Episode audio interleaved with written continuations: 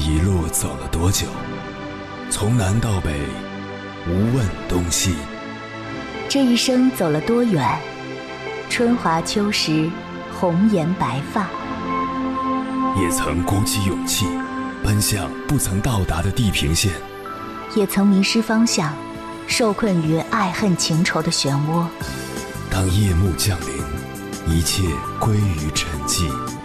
有人正迎着月光，踏遍千山万水，为你而来。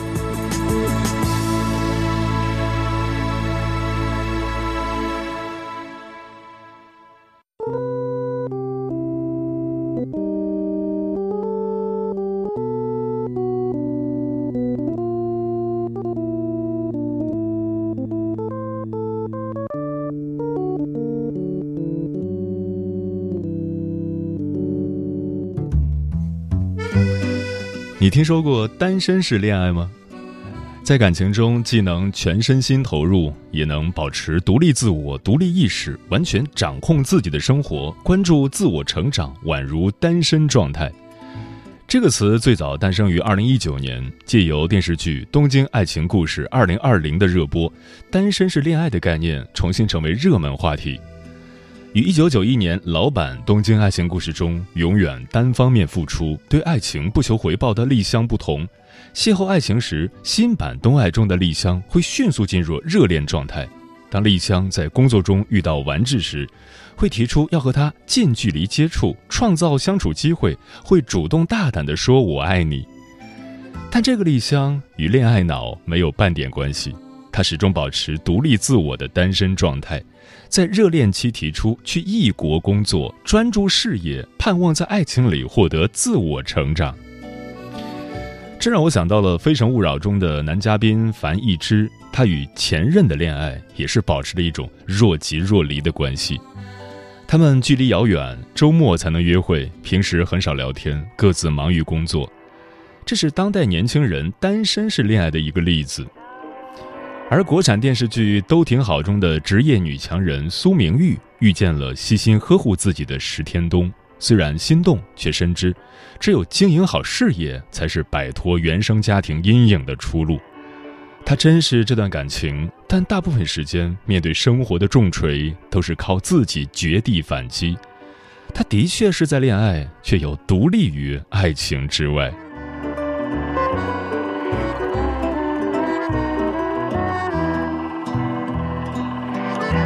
凌晨时分，思念跨越千山万水，你的爱和梦想都可以在我这里安放。各位夜行者，深夜不孤单，我是迎波，陪你穿越黑夜，迎接黎明曙光。今晚跟朋友们聊的话题是：有一种恋爱叫单身式恋爱。结合现实情况深入剖析来看，单身式恋爱并非是都市年轻人的主动选择，很多时候它像是被迫应对。我们面临着长期加班的职场现状，而不得不调整爱情占据生活的比例，不得不协调爱情与自我发展的关系。我们还可以发现单身式恋爱者的一些共性：他们想变得更好，会向别人求助，不排斥与他人建立亲密关系。他们爱的时候轰轰烈烈，但更注重自我的发展，很少和爱人谈未来，只专注于恋爱这件事。关于这个话题，如果你想和我交流，可以通过微信平台“中国交通广播”和我分享你的心声。见面就好好腻歪，分开就别再往来，喜欢就全情投入，不喜欢就快速拜拜。这是单身式恋爱的核心观念，大家一边恋爱一边保持各自生活独立。我身边有些朋友走的就是这条恋爱路线，相当怡然自得。但在羡慕这种状态之前，还会有一个独立陷阱，你需要了解：你究竟是真的独立，还是说只是为了逃避些什么？今晚千山万水只为你，跟朋友们分享的第一篇文章选自《简单心理》，名字叫。为什么我不鼓励你谈单身式恋爱？作者李歪歪。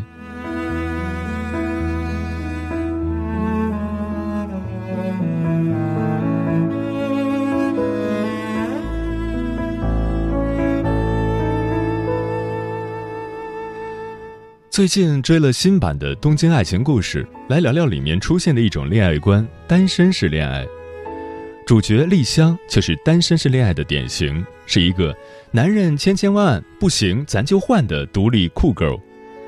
对方说：“男人就是要让女人安心。”他直接打断：“我不需要安心。”朋友问：“是否介意男友跟别的女生见面？”他果断表示不介意。只要是不和我在一起的时间，喜欢上别人是他的自由。其实越看越不难发现，丽香这个姑娘洒脱，好像不是真洒脱；独立，倒很可能是伪独立。最后一集，已经跟完治分手的丽香去了完治的家乡，在海边，一向以潇洒示人的丽香对完治说了一段破人设的话：“真正的我呢，一定不是完治所想的那种人，很脆弱又很胆小。”只会装样子。突然决定要去纽约，也是害怕自己会越来越依赖完治。我早就知道我的爱情会逼迫着完治，那还不如让自己能尽量久一点的留在完治的心里。啪，独立形象没了。这样的话，丽香说过不止一次。之前有一次晚餐，完治赞赏丽香有自己的世界和个性，完全不会害怕别人的眼光。丽香回应说。大家都这么说，说完就离开我。从头到尾都是误解，没有人了解真正的我，所以我总是很孤独。完治觉得很惊讶，回家后很认真的给出了回应：“我不会离开的。其实我想知道丽香真正的样子。”听到完治这么说，丽香趴在地上大笑，给出的回应却很悲观。知道了我真正的样子的话。你肯定也会逃走的。在剧中，这是丽香少有的两次自我袒露。她的洒脱背后，似乎一直存在着某种恐惧，害怕爱人不会接纳自己的脆弱，害怕自己会过度依赖，害怕爱的人会离开，害怕孤独。而她处理这些恐惧的方式，就是尽可能让自己更独立。害怕爱人不会接纳自己的脆弱，就假装自己没有脆弱，尽量少的自我暴露；害怕自己会过度依赖，干脆飞去纽约工作；害怕面对离别，所以在被提出分手之后，也会理性的说：“这样啊，我知道了，让我想想。”然后撒谎说要跟部长结婚，主动跟完治说：“请跟我分手吧。”好像只有这样，才能让自己找到一点在关系中的掌控感。明明很在乎，却因为害怕受伤，故意表现的疏离，这样的假性独立，有时会把我们爱的人越推越远。更具有迷惑性的是，假性独立的人看上去真的过得很不错，待人彬彬有礼，可能是群体中最善于倾听的那个。心态总是很好，看上去无忧无虑的，每天都有各种有意义的活动，生活非常充实。这样的强大和完美太吸引人了，以至于有时连自己都意识不到，潇洒独立的外表背后那一块一直没有被认真打量过的害怕。朋友曾经跟我感叹过，以为独立就是不依赖任何人，却不自觉的活成了孤岛。而且这样的丽香似乎越来越多了。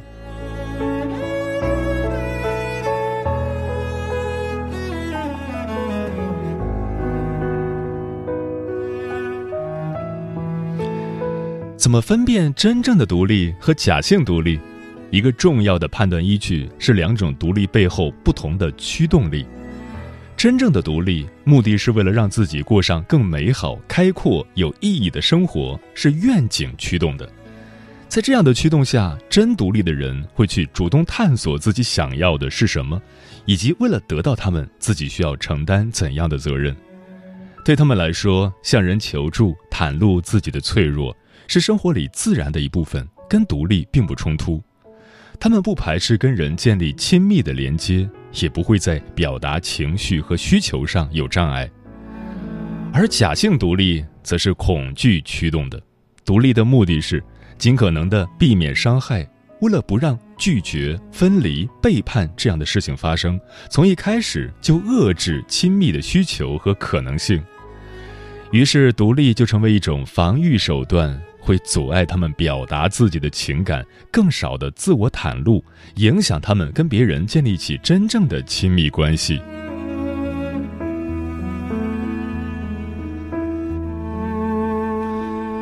那么，假性独立这种自我保护的方式是怎么形成的呢？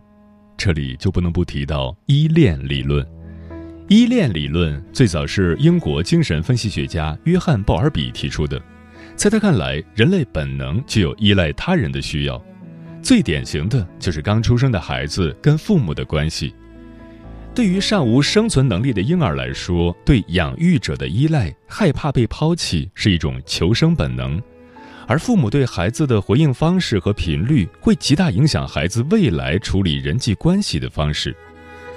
在婴儿需要照顾时，如果父母总是能给到回应，婴儿就会觉得世界和他人是安全可靠的。长大之后，在进入陌生的世界时，他们会对环境更有安全感，更易适应，也更愿意主动跟他人建立联系，形成安全性依恋。相反，如果父母总是漠视婴儿的需求，或者对他们的照顾时有时无，婴儿就会觉得他人是无法信赖的、多变的、不可靠的，形成不同的防御机制，比如过度依赖、恐惧亲密、难以信任他人，这些都是不安全依恋的表现。假性独立就是这些防御机制的一种。在鲍尔比的一项研究中，他发现。很多孤儿院的儿童都拒绝其他人来照顾自己，尽管自己很需要帮助，却会对护工表示出冷漠和拒绝的态度，因为很有可能在他们还不会说话、因为饥饿或者疼痛大哭的时候，很久都等不来一个可以照顾自己的人。这种被漠视的感觉太绝望了。为了不再经历这样的感觉，他们会选择压抑自己的需要。因为只要不说出来，就不会被拒绝了。对我们每个人来说，孩童时期跟父母的关系，就像是我们在开始人生旅途之前需要待很久的一个房子，它构建了我们对这个世界最初的认知。如果这个房子是坚固温暖的，这个孩子就会觉得世界也是安全的。当他走出房间的时候，会很自然地跟别人建立起稳定的联系，就像小时候在那个房子里一样。就算被拒绝、背叛了，他们也不会认为这就是全部的世界，不会改变对他人的信任感，可以更快地修复自己。而如果这个房子本身是支离破碎、冷冰冰的，这个孩子却只能在这个房子里生存。他就会为自己建造一个小房子，抵御外面的残酷和伤害。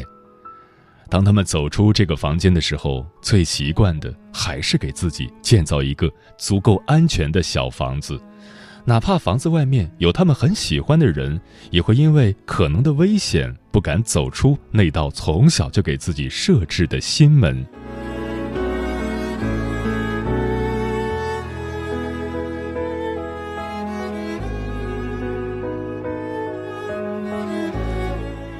如果你也有这样的假性独立倾向，可以为自己做点什么呢？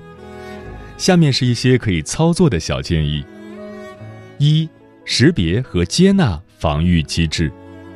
你可以对自己近期在亲密关系中的行为做一个记录，问问自己，哪些是愿景驱动的，哪些是因为害怕，哪些场景或事件会引发你的特定情绪和行为，它们之间是否存在共性？当你看到自己常用的防御机制时，不要急于否定它、甩掉它。要知道，防御机制也有它的意义，在很长的一段时间里，它确实起到了保护你的作用。允许自己跟他们多待一会儿，也可以尝试跟他们说说话。你是什么时候来到我身边的？你为什么会来？那个时候发生了什么？要知道。当幼年那些影响你的事情发生的时候，作为孩子，你是处在这个事件中的，心智也还在发展的阶段，你是很难看到事情的全貌的。但是现在你具备这样的能力了，你可以以一个旁观者的角度，看看这件事是如何发生的，它对当年的那个你造成了什么影响。当然，这个过程即便对现在的你也不是一件容易的事，你要承认这一点，允许自己慢慢来，必要的时候去寻找咨询师的帮助。接着再问问自己。这些防御机制曾经用来对抗的危险，现在还真实存在吗？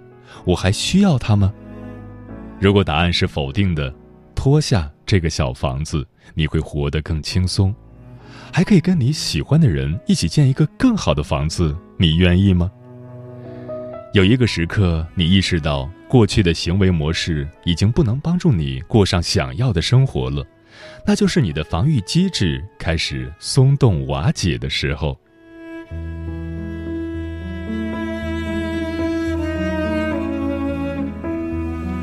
二，跟伴侣探讨。假性独立者经常会有很多内心戏，在探讨的过程中，你需要向伴侣解释这些内心戏背后的情绪和需求，而不是延续自己一贯的套路。刚开始不熟练，可以参考这样的句型：那天发生了，还原你们相处过程中的一个冲突，不要带情绪和评判字眼，客观描述就好。我做了，同样客观描述出自己当时的行为。我当时的想法是，试着描述自己真实的感受和情绪。那是因为描述自己的需求和困惑。这样的探讨会帮助你们加深彼此的理解，在探讨最后，你们可以找出一些方法应对今后可能出现的冲突。如果觉得这样的探讨很难进行，可以考虑夫妻或伴侣咨询，寻求咨询师的帮助。三小范围的自我暴露，把学习向他人求助。表达自己的情绪和需求当成一个需要完成的作业，有计划的去执行它。一开始要注意观察和选择适合自我暴露的对象、时间和场景，找到让自己觉得安全和被接纳的环境。在自我暴露之前，列出你想要分享的内容，可以从最容易说出口的那个开始，循序渐进。如果不愿意，也不需要强迫自己。允许自己慢慢来。对于习惯压抑自己需求的人来说，自我暴露也是一件非常消耗能量的事情。当你决定去完成这个小任务的时候，可以提前准备一些帮助你修复能量的方式，比如独处、听音乐、跟信赖的人待在一起。说出情绪，并且得到了理解和接纳，这样的体验多了。过去的防御机制就会慢慢松动，适度的能够滋养自己的依赖也就成为了可能。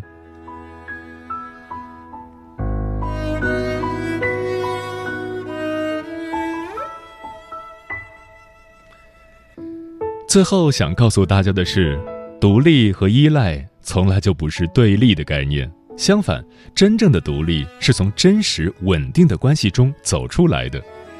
要建立这样的关系，需要机缘、努力和耐心，也需要一点破茧而出的勇气。这也是亲密关系的神奇之处。有一天，你发现借由另一个人，自己已经有了创造一个新房间的能力。它不仅安全，也不会排斥窗外的风景。你可以自由的进进出出，也可以跟另一个人一起在窗边欣赏漫天的星辰。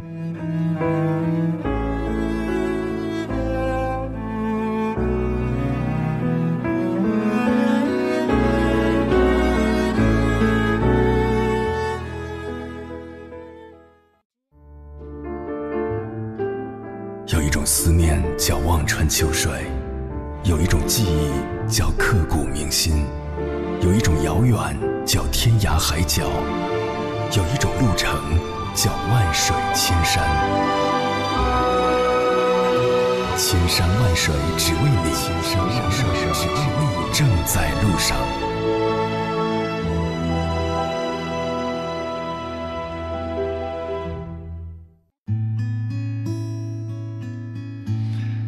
有一种恋爱叫单身式恋爱，对此你怎么看？小小说终于等到这个话题了。我自一直想不明白，明明渴望长久的爱情，为什么却又装作一切都无所谓的样子？明明想要被爱，却又害怕被爱。原来这是我的一种防御机制。韩三十说：“单身是恋爱这个词，我今天第一次听到。但仔细想想，应该和我的恋爱观差不多吧？恋爱不是依赖，不是妥协，不是一定要为了这个人去改变，而是恋爱之后，我依然是我，你也依然是你，我们才会是我们。”薛瑞露说：“单身式恋爱，我觉得只适合追逐事业心的年轻人，对踏实过日子的并不适合。”工作稳定后，找一个适合自己的结婚生子、照顾家庭，是大多数中国人的传统婚恋观。慕若清晨说：“今晚的话题让我想起了当年霍启刚和郭晶晶。即便是恋爱了，郭晶晶也对霍启刚明确了自己的底线：不能占用训练时间，不能到训练场看自己。退役之前是不会结婚的。”退役之后，郭晶晶还选择了去英国留学深造，而霍启刚这段时间也没闲着，把家族的产业经营得蒸蒸日上。最后，两个人都以自己最好的姿态，幸福地步入了婚姻。所以说，一段舒服的关系不是二十四小时腻在一起，而是双方各有所爱，尊重对方的圈子，各自努力。书童说：“单身是恋爱，保持了自己的精神独立，值得称赞。但是，真正精神独立的人，他们追求的是幸福，而非特立独行。不要为了独立而独立，适度的依赖也是亲密关系的一部分。嗯，单身是恋爱，如果背后是真独立，而不是假独立，也是值得追求的一种生活方式。有自己的小世界。”有要实现的目标，有经常保持联系的朋友，有一个在他面前不需要掩藏脆弱的亲密恋人，这样的搭配是健康的，也最能持久。每次上机都幻想，谁带我远飞找梦想，谈情令我心。痒痒期待着什么人会遇上？旅客揭揭袋装小说便发梦，教堂有钟声诗班要合唱，到处看看漫天花瓣，难以想。待着什么人会遇上？牵住吻住春风吹住我吗？牵住吻住郁金香是你